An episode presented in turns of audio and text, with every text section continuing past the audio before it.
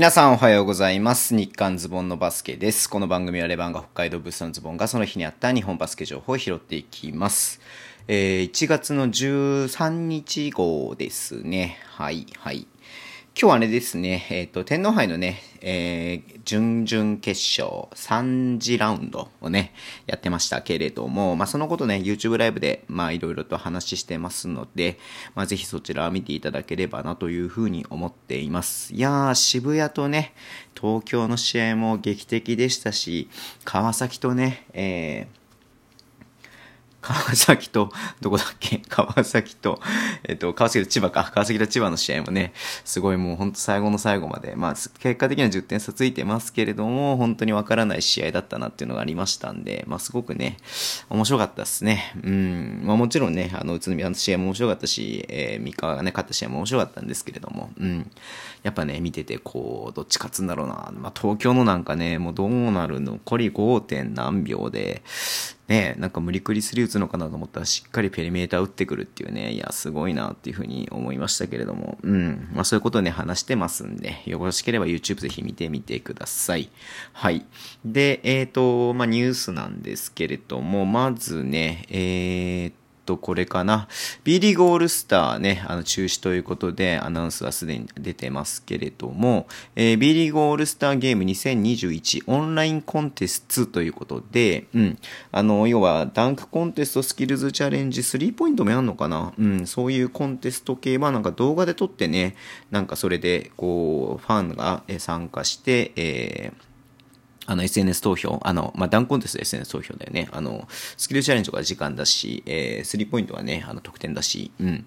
なので、まあ、そういうのをやるということで出ていました。うん。まあ、それに加えてなんか募集してたね、動画クリエイターコンテストみたいななんか募集してたな、そういえばやってたなっていうふうに思いますけども、それの MVP の表彰式とかは、えっ、と、ライブでやるという、ライブというか、その、オンラインでやるということみたいですね。うん。であと、B ホープ、うん、とかね、あの、いつもやってる社会活動みたいなのあるじゃないですか。うん。あれとかもなんかこうやるっていうことで出ていました。それはなんか木曜日だから明日か、あの、この聞いてる日ね、やるみたいなんですね。はい。さっきのね、あの、オンラインは16日、土曜日の、えっ、と、午後の4時から、うん、やるとのことです。はい。まあね、あのーまあそういった感じで、まあ無観客でやれることもできたかもしれないけども、わざわざね、選手を移動させて、うん、っていう風なとこまではね、多分やらないってことでね、まあこんな形になるとは思うんですけれども、うん、ちょっとね、楽しみだなっていう風に思いますので、あのね、ちょっと見たいなっていう風に思ってています。まあなんかいろんなね、その他にも何、レポートコンテスト、ノートでね、なんか B リーグオールスターっていうことで、なんかそれの様子をね、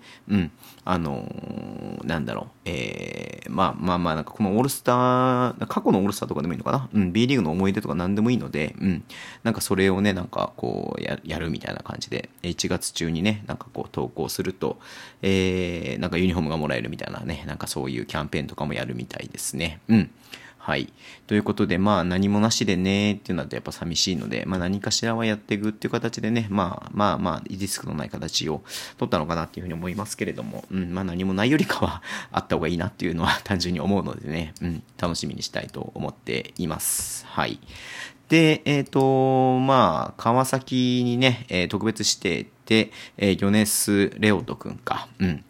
が入るということで、えー今日ね、記者会見が、なんで、3時、4時か、4時とかにね、なんか記者会見やるっつって、おい川崎これから試合なのにそんなんやるんだなっていうふうに思ってね、見てましたけれども、えー、ヨネス君が入るということが発表になりました。うん。まあね、あの前、このね、やつでも話しましたけど、ウィンターカップでね、うん、あのーまあ15で20点近くリードしていて、えー東山高校ね、うん。で、最後の最後でね、あの、明生にまくられてしまってっていうことで悔しい準優勝だったとは思うんですけれども、まあ彼はね、本当に、なんだろう、足、あんなんかえぐいというかね、なんかすごい、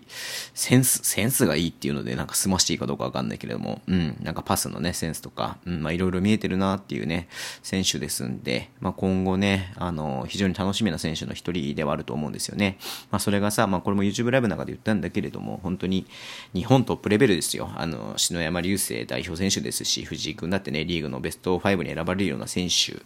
とね、まあ普段からこう行動を共にして、マッチアップしてっていうところでね、得られるものっていうのはめちゃめちゃでかいだろうなっていうふうに思うのでね、うん。まあ、試合に出る出ない限らず川崎でね一緒に活動するっていうことが彼にとってめちゃめちゃ財産になると思うので、うん、いやー、いいっすね。楽しみだなっていうふうに思っていますね。はい。なんか YouTube ライブの中でね、教えてもらいましたけれども、あの、長崎出身みたいなんでね、なんか長崎ベルかうんうんうんうん。かね、まあそういうのもちょっとなんかあれなのかなって思いましたけれども、北さんがなんかね、あの、もうこう、ね、フランチャイズプレイヤーとして長く川崎で活動してほしいみたいなことを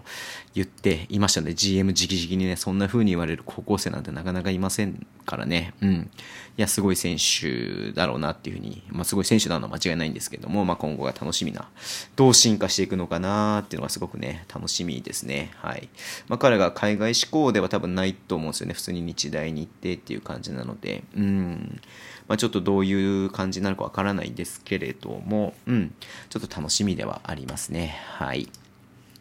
で、最後になりますが、え、ー、と、まあ、これもね、えー、大学バスケなんですけども、関東大学バスケットボール連盟、うん、まあ、一番ね、あの、力のある大学、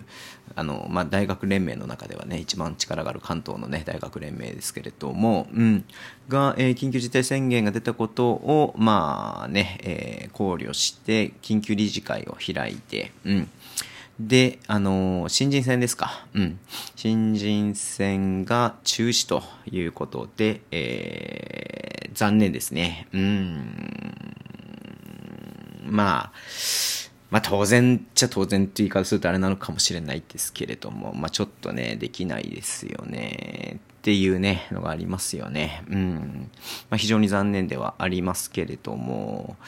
だから本当アピールす場がね、どんどん減ってってしまっているっていうところでね、まあこう、どう、どうなんだろうね。まあ、こう、トッ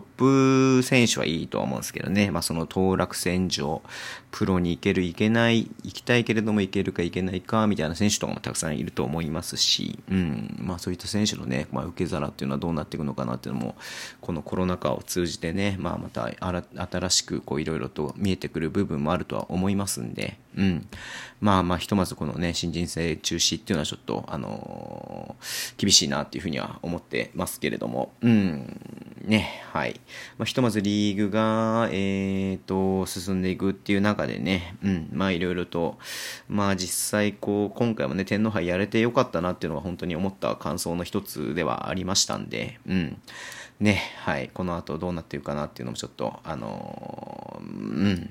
何とも言えない部分がありますけれども、はい。なんかちょっとね、言いづらい部分もありますけれども、来週からね、リーグは、来週じゃないか、来週末か、来週末からリーグはね、始まりますんで、再開しますんでね、うん。まあ、安全を一番にファンも、えー、選手もね、まあ、関係者も、うん、含めてね、と思っています。。はい。ということで、今日はこの辺で終わりにしたいと思います。えー、Twitter でも情報発信してますので、フォローお願いします。インスタもやってます。YouTube と Podcast も毎週配信しています。ラジオトークのアップできる方はハートボタンを押してください。では、今日もお付き合いいただきありがとうございます。それでは、いってらっしゃい。